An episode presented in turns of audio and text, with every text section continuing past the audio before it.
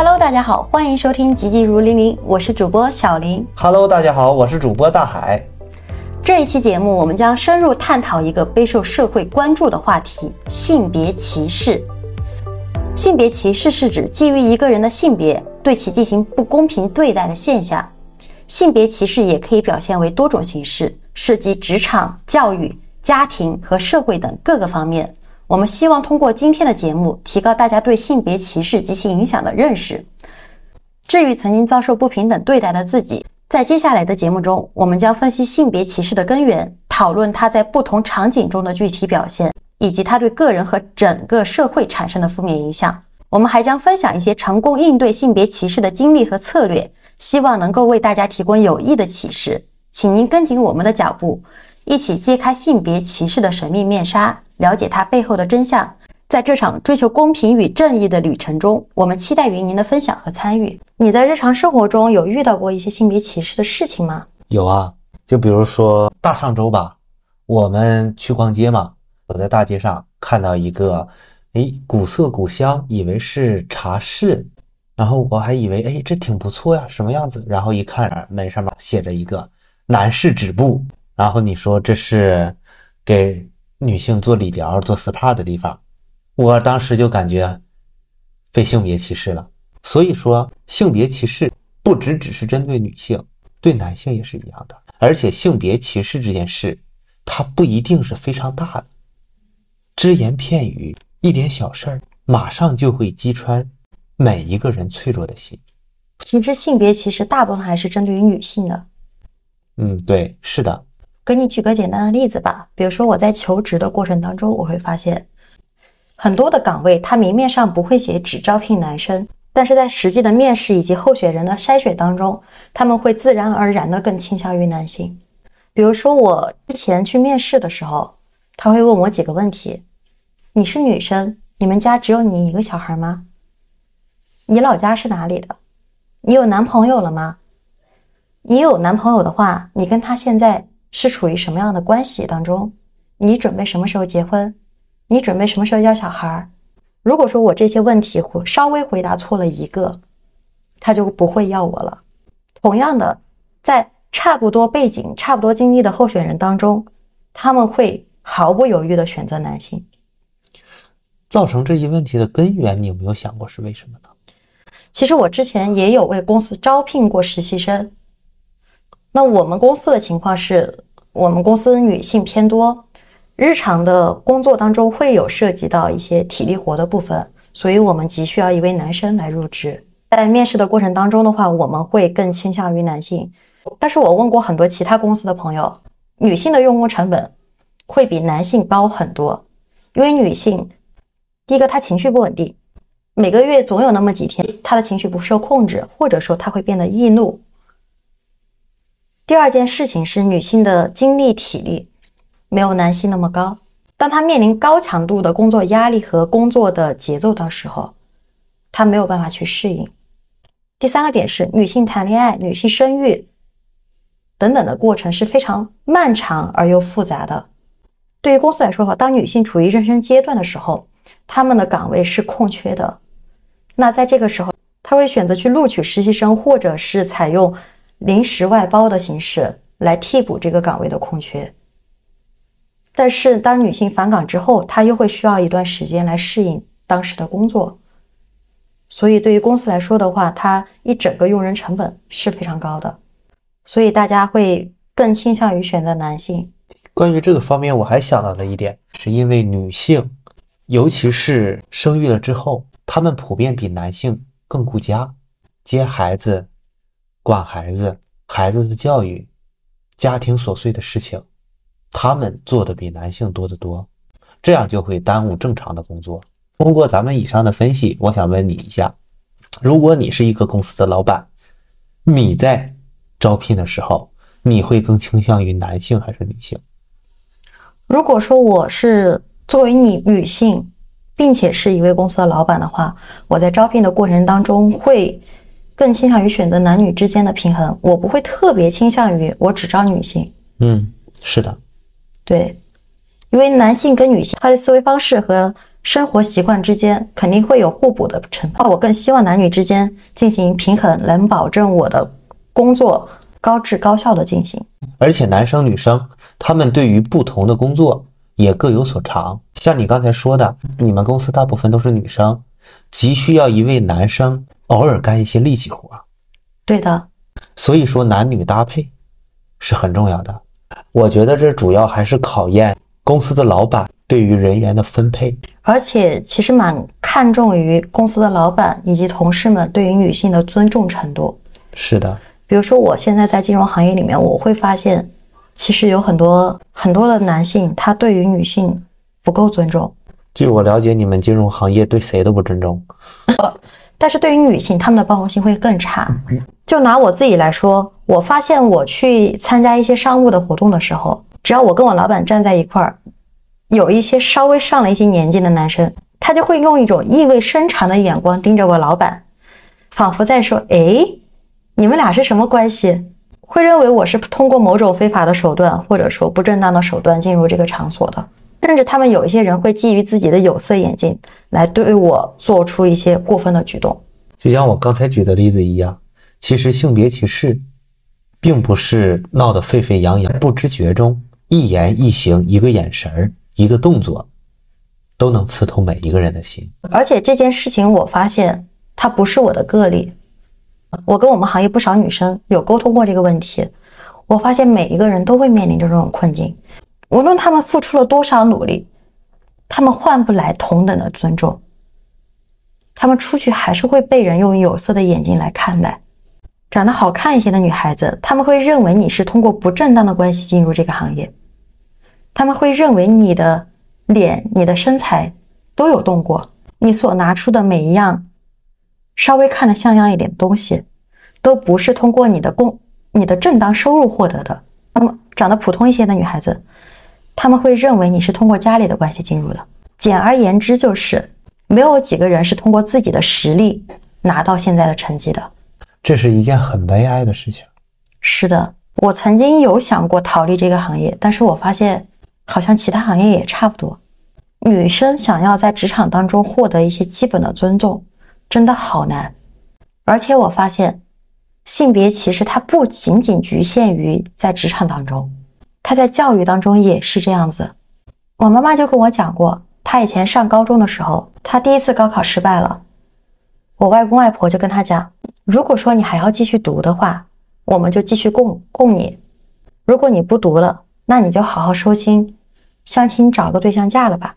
我妈妈当时会觉得自己很幸运能遇到这个家庭，因为我外公外婆他们没有因为她的性别对她的教育进行限制，但是她发现。除了她之外，她周围的其他家庭的女孩子们，她们想要读书是非常难的。她们上完了初中，就会被家里人逼迫着嫁人，替自己求学的权利。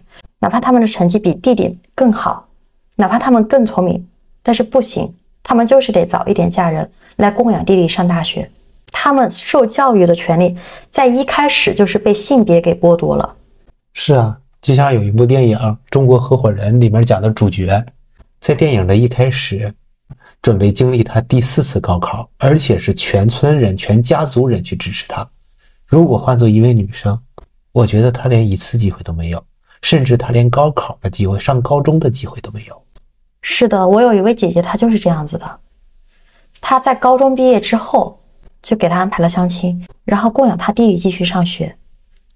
但是那个时候，他是内心有非常强烈的求知欲，他想要读书，他想要好好上学，他想要读大学，但是他不能，他被迫选择了跟自己不喜欢的人进入了一段婚姻，然后在婚姻中无限的被折磨，因为他在那种情况下，他没有对自己人生决定的权利，仅仅是因为她是一个女孩子。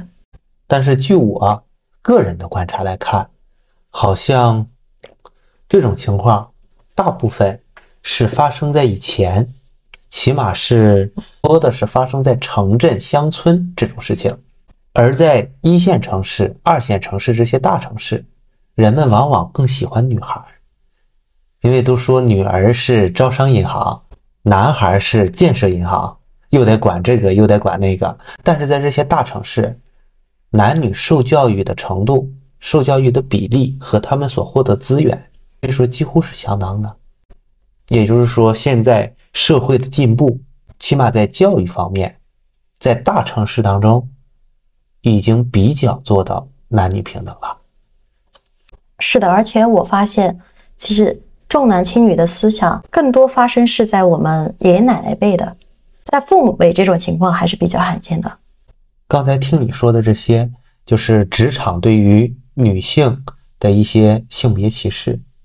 我觉得，之所以发展到今天，主要还是因为生产力和生产关系之间的变动而衍生成的。那以前男生可以做体力活，可以产出贡献，可以种地放牧，甚至可以打仗。而现在，尤其是在大城市，一个男孩 对于一个家庭的压力。比女孩重得多，而且如果受教育程度差不多的话，其实男孩女孩以后工作赚的钱也都不够用。女孩花的钱反而能少一些。对，其实我后来也有跟一些男性朋友交流过，我会发现他们的精神压力普遍比女生更大，而且他们情绪疏解的出口往往很少。这也让我想到了，如果有同学。学习不好的时候，老师和家长就会说他：“你现在多幸福，只用干一件事，好好学习就行。”嗯，你以后长大了，乱七八糟全是事儿。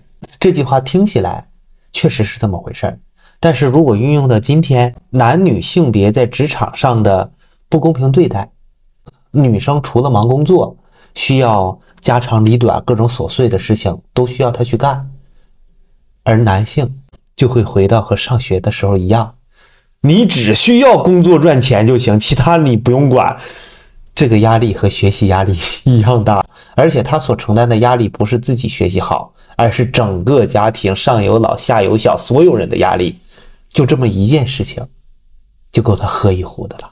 说到关于家庭当中的性别歧视，我觉得我太有发言权了，因为我爷爷奶奶他们就是很典型的重男轻女的人。在我刚出生的时候，我是家里的长孙女。我拥有爷爷奶奶全部的爱，他们就是把我捧在手心里，像一个宝一样。我爷爷他会为了我去学习各种各样奇奇怪怪的儿歌，他给我唱的同时，还会用很离奇的步伐来跳给我看。我奶奶她会给我讲很多睡前的故事，但是同时，他们也会劝说劝我爸爸妈妈能不能再生一个小孩，他们想要有一个孙儿。但是我爸爸妈妈受他们职业的限制，他们没有办法再多要一个小孩了，所以我爷爷奶奶他们把所有的期望寄托于我婶婶的肚子身上。但是我婶婶生下的第一个孩子也是女儿，他们就在后来的几年中，不停的给我婶婶灌输思想，说想要一个小男孩。终于我婶婶不负他们的期望，生下了我的堂弟。在我堂弟出生的那一刻。他就像众星拱月一样，拥有我爷爷奶奶所有的爱。在我看来，我弟弟的出生，他夺走了我爷爷奶奶的爱，我变得不再唯一了，我就好像被爷爷奶奶抛弃了一样。紧接着，因为他是一个男孩，所以我叔叔他们家也备受我爷爷奶奶的偏爱。因为我和弟弟的性别差异，我爷爷奶奶他们对我的父母。还有我叔叔婶婶他们一家人也是差别的对待，所有好的东西，他们第一个想到的是我，是我叔叔他们家，他们是有的时候甚至会从我们家拿东西去补贴我弟弟他们家的家用，这让我感觉我们一家人好像是被他们排除在外了，他们才是真真正正的一家人，而我爸爸好像不是他们的亲儿子，我们一家人被他们全部排除在外了。从那个时候开始，我非常的记恨我的爷爷奶奶，非常讨厌我的弟弟。只要我爷爷奶奶他们不在，我就想尽各种办法去欺负我弟弟，因为在我看来，他就是这一切的始作俑者。这份记恨，这份讨厌，维持到什么时候？维持到我上小学的时候，我们一家人搬到了城里，爷爷和奶奶分开了，爷爷来到我城里的家里照顾我。而奶奶留在了弟弟他们家，照顾我弟弟。在爷爷奶奶分开之后，只要我弟弟不在，我爷爷对我非常好，他会记得我所有爱吃的东西，只要我跟他随便提了一句我明天想吃什么，我爷爷就算不会做，他也要想尽各种办法去学着这个食谱来做给我吃。想吃什么零食，爷爷会从他自己的零花钱里面省下来，偷偷买给我吃。他有时候出去打牌，他赢了钱，他还会给我分一些，多给我拿一些零花钱。但是只要我弟弟一来我家，爷爷就好像完全变了一个人一样，他变得我完全不认识，他变得好像是我的敌人一样。所以每次我弟弟来我家，我都会特别特别讨厌他，我也会因为他而记恨我爷爷奶奶，甚至最严重的时候，因为我弟弟砸坏了我们家的东西，我跟爷爷奶奶吵架。爷爷为了给他撑腰，大半夜的直接摔门而走，从我们家离家出走。他说他这辈子再也不会来我家了，仅仅是因为我跟弟弟吵架，他要给弟弟撑腰而已。我就怀着这份对弟弟的怨恨，对爷爷奶奶的记恨，到了我上初中的时候，那个时候我爷爷得胃癌了，他得了癌症之后，住在我舅舅他们那儿，他们单位的医院里边。那个时候我就在想。我好像终于摆脱了爷爷。我放了学什么的，我就比较少去看他。我总是推脱自己学业很很繁重，很少去看他。但是我弟弟他们，他们经常一有空就会去陪爷爷。到了爷爷最严重的时候，那个暑假，我们全家都搬回了老家，在那陪爷爷走完最后一段时光。那个时候，爷爷已经已经吃不进任何东西了。每天靠着打点滴维持着生命，他整个人瘦到了像骷髅一样，浑身没有一点肉，甚至他在床上躺着翘二郎腿，他的翘起来的那那个脚都可以平平的放在床上边。当我看向病床的时候，我会觉得病床上的那个人他不是我爷爷，他变得好陌生，他就像一根干枯的木头一样。但是我的内心好像又没有对爷爷的爱。我心里边还是满怀着对爷爷的恨意。每当我想起他的时候，我会想到爷爷奶奶对我父母他们不公平的样子，他们总是满怀着算计对付我们家里人的样子。直到爷爷葬礼的时候，我发现弟弟妹妹们他们都哭得很伤心，但是我心里燃不起对爷爷的怀念，还有那种伤心之情。在葬礼上的时候，甚至会有亲戚们说我说我狼心狗肺，说我不懂感恩。在那个时候，我就傻傻的站在一边，我就像一个局外人一样，看着他们在准备葬礼，把爷爷抬抬上棺材，送上山，埋葬了。但我的心里还是没有任何的感情。直到爷爷去世之后，我还是放不下对爷爷的恨意，甚至我会怨恨自己，我为什么是个女孩子的身？如果说我没有得到女孩子的身体，那我父母就不会遭受这种不平等的对待。我很怨恨自己，为什么不是一个男人？我很讨厌女孩子的这副躯壳，甚至我在日常的生活当中，我在工作当中，我会用比比男孩子更严格的要求来要求自己，因为我就是想跟他们比一比高低，想证明我不比男孩子差。怀着这份对自己性别的抗拒，在前一阵参加了我一位朋友的葬礼，在葬礼之前，他告诉我。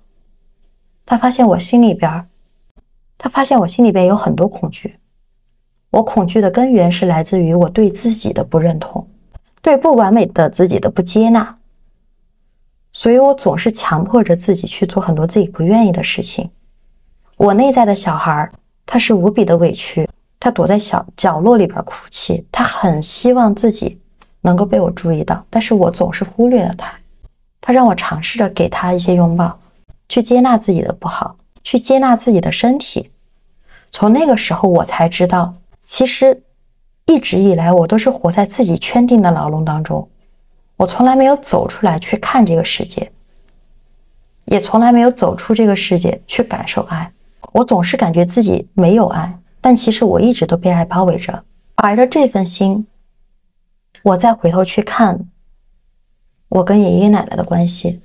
我再回头去看我跟弟弟的关系，我发现我作为姐姐，我很不称职。我为什么还要去跟弟弟去争夺宠爱呢？我作为姐姐，应该是给他爱，而不是嫉妒他夺走了爷爷奶奶的爱。我作为孙女也是很不称职的，我总是像一个掠夺者，去掠夺爷爷奶奶的爱，却从来没有想过去给他们爱。在这个时候，我想到了爷爷，我觉得我自己不应该怨恨爷爷。我的爷爷奶奶其实是很爱我的。在爷爷搬来我家之后，他一个抽了几十年的烟鬼，为了我，他戒掉了烟。他一个从来不会做饭的人，为了我去尝试各种各样的菜。在零八年地震的时候，我们失去了所有的通讯。周围的很多建筑也倒了。爷爷他从麻将馆出来，第一件事儿是冲到学校里边确认我的安全，带着我回家去等候爸爸妈妈。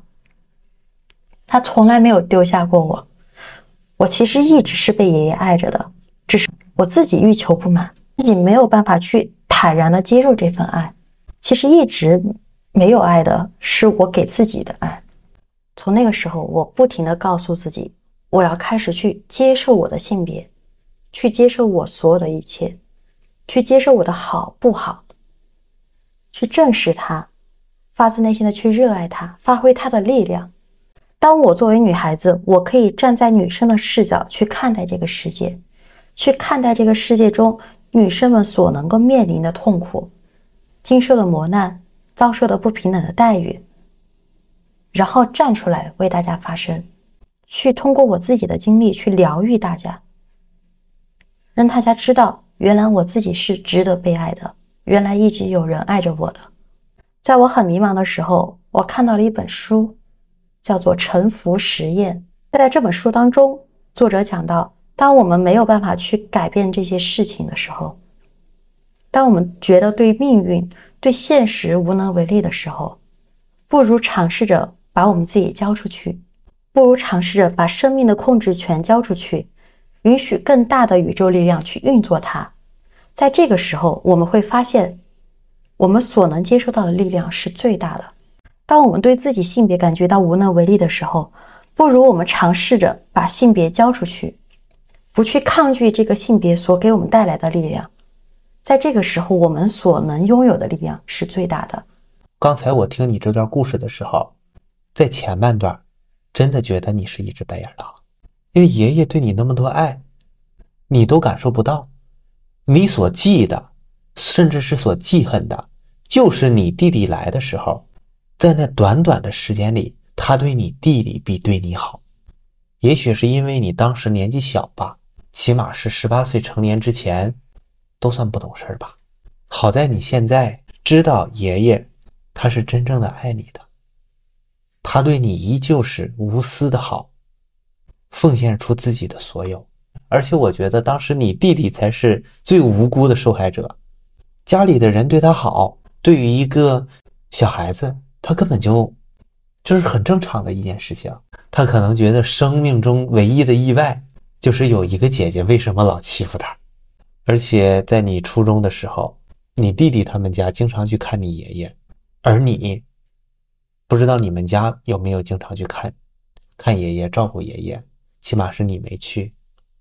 也就是这么说，都让我想到还是儿子靠谱些。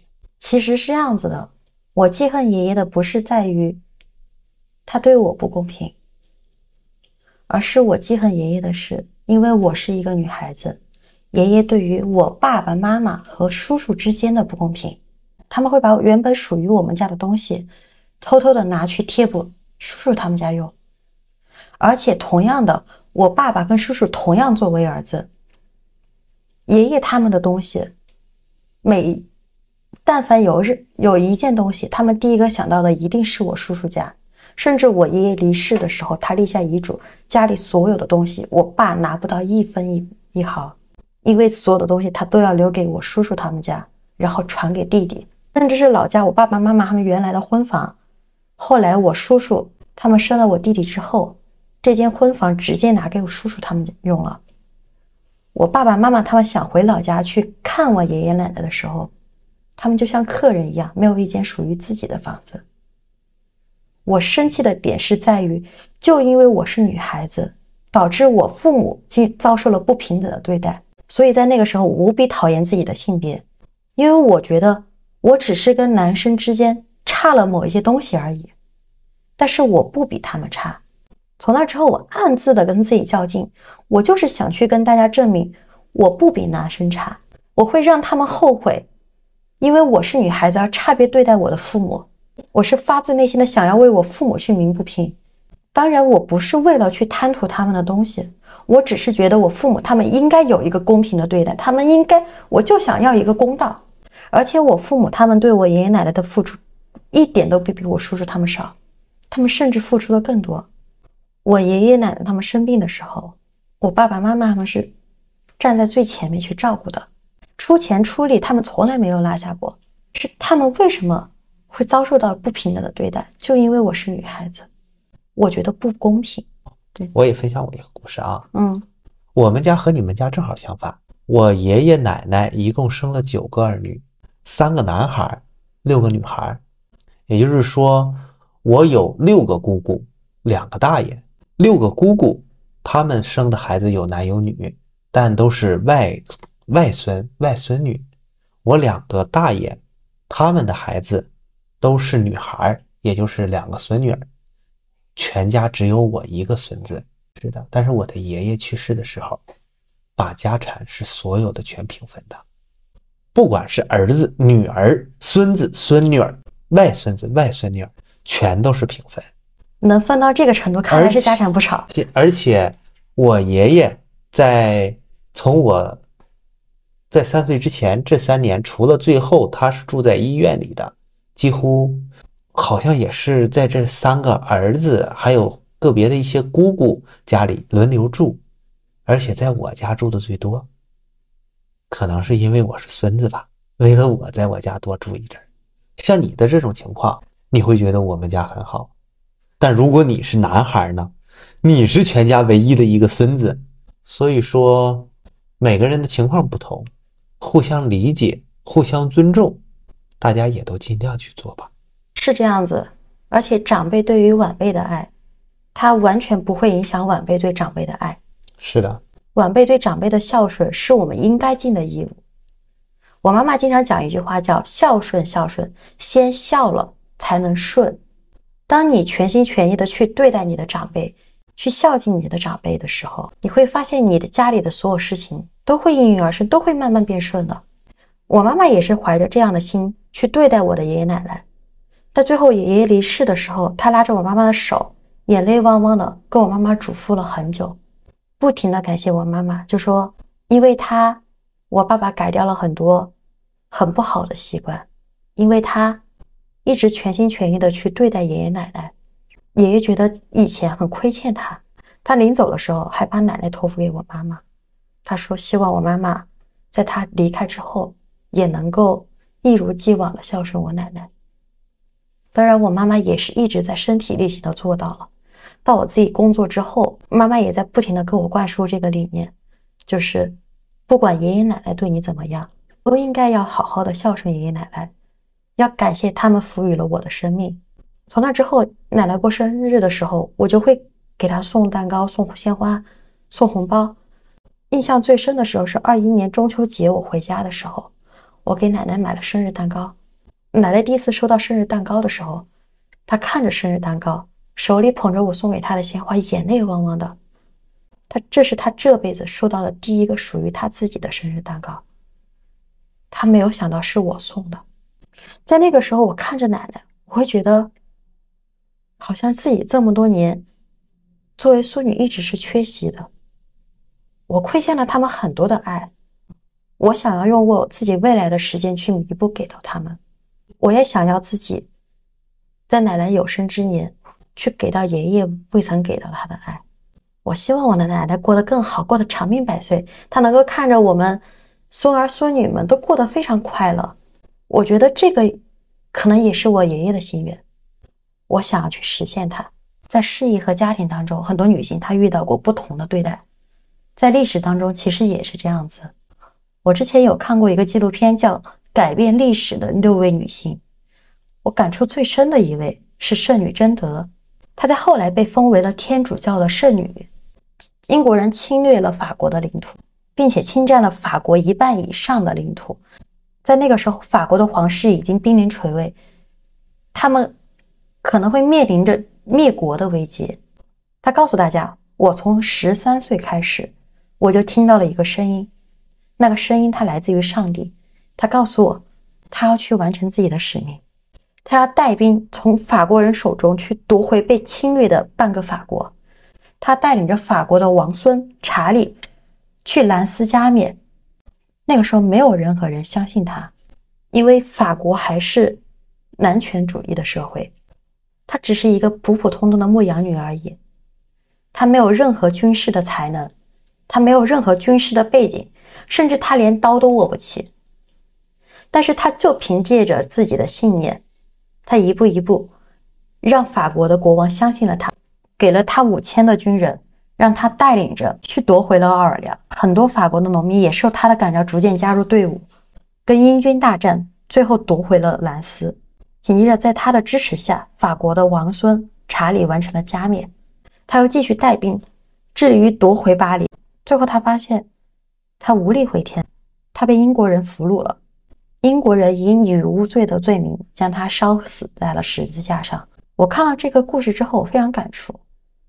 在一位疗愈师朋友的陪伴下，我跟圣女贞德产生了链接。我问他：“我说你有什么心愿或者遗憾需要我去帮你完成的吗？”真的他告诉我，从十三岁他听到上帝的声音开始，他就一直在完成他的使命。他带兵从英国人手中夺回了被侵占的半个法国，他帮助法国的王孙成功登基，他想要去收回被侵占的巴黎，直到十九岁被英军俘虏，以女巫罪被烧死的时候，这短短的十九年里边，他从来没有为自己而活过，他唯一的心愿，就是像一位普通的女孩子一样，穿着蓬松的长裙，在草地上尽情的打滚。听到这句话的时候，我的眼泪哗哗的流了下来，我就感觉心里特别的酸，又特别感动。我从来没有想到过一位侍女，她的心愿竟然这么的简单。是不是就像海蒂和爷爷里面的海蒂一样，穿着松散的衣服，自由自在的在草地上打滚？是的，这个也是他给到我的画面，就是海蒂和爷爷的那个画面。但回观我们现实生活，从古至今，不光是这位圣女，包括今天很多女生，她们可能也从来没有一刻是为自己而活的。是这个样子。其实当我在跟她链接的时候，我内心也燃起了非常强烈的恐惧，因为我跟我自己的高我沟通的时候，他告诉我，我是带着使命来这个世界，但是我又很害怕自己因为这个使命而陷入到无休止的奔波当中。我没有为自己而活，我觉得自己就像一个工具人一样。我想要做自己，但是我又发现命运的齿轮推动着我，让我没有办法做自己。在那个时候，我陷入了深深的恐惧和无比的矛盾。我问真德：“我的使命到底是什么？”他告诉了我三个词：希望、信念和崛起。他告诉我，我就应该像他。在战场上所拿的旗子一样，它散发着金光，带给所有人希望，去燃起大家的信念，让大家崛起，给很多迷茫、颓废和绝望的人生的希望，还有前进的方向。那个时候我很纠结，我说我知道我在为自己的使命而做事情，但是为什么他还是不成功？他告诉我，你没做成功的事情，是因为你的信念感还不够强。内心存疑。关于圣女贞德，我看过另外一个版本，里面讲的是圣女贞德并不是什么都不会，而是她也经过系统的军事训练，弓刀石马步剑战略战术各项都是出类拔萃的，就像我国的花木兰一样。所以她凭借着自己的实力赢得了法国国王的信任，并且带兵打仗无往不利。按照你刚才看的那个版本，他什么都不会，就去找国王要了五千兵马去打仗，和你一开始开头说的那样，我都觉得他可能靠的不是正当关系。其实事实是你说的第二个版本，很多人也有过争议，就说贞德他只是一个增强士气的花瓶而已，他就像战场上的吉祥物而已，他其实并没有什么用。但事实不是这样子的，他是一位富有谋略的大将。曾经带领的奥尔良战役、帕提战役都是非常罕见的经典的战役。而且在帕提战役中，是一次教科书级别的闪电战、伏击战和信息战，并且他自己的身体非常强壮，剑术和骑术都非常出色。他毫不逊色于我国的杨门女将和花木兰，甚至是比他们更厉害。我觉得虽然贞德是伟大的、不幸的，但他也是幸运的，因为他的实力得以证明，被法国国王和人民信任爱戴。委以重任，解放法国。如果这么厉害的人，因为她是女儿身而不被重用、不被理睬，甚至是当炮灰，那岂不是让明珠蒙尘？其实，在那个时候，他经历了各种非议。在那个时候，很多的贵族还有英国人对他是非常不屑，因为他带领法军上战场。英国人甚至对于法国的男人开始了无止境的羞辱。嘲笑他们是被女人所庇佑的男人，那不就像是我们中国男足踢不过外国，换上女足队员去踢男足一样吗？差不多是这样的概念。但是她作为女儿，她扛下了所有的压力，她赢得了所有人的尊重。这件事情是让我非常钦佩的。历史的故事也是告诉我们，性别歧视虽然无处不在，但是我们女生。不要因为自己是女孩子而妄自菲薄，只要我们有实力，我们敢站出来，我们照样可以取得不菲的成绩。而且接下来是走的是离火九运，是女性崛起的时代，未来会有更多的女性在教育、在职场、在政治领域崛起，未来是属于女性的时代，姐妹们加油！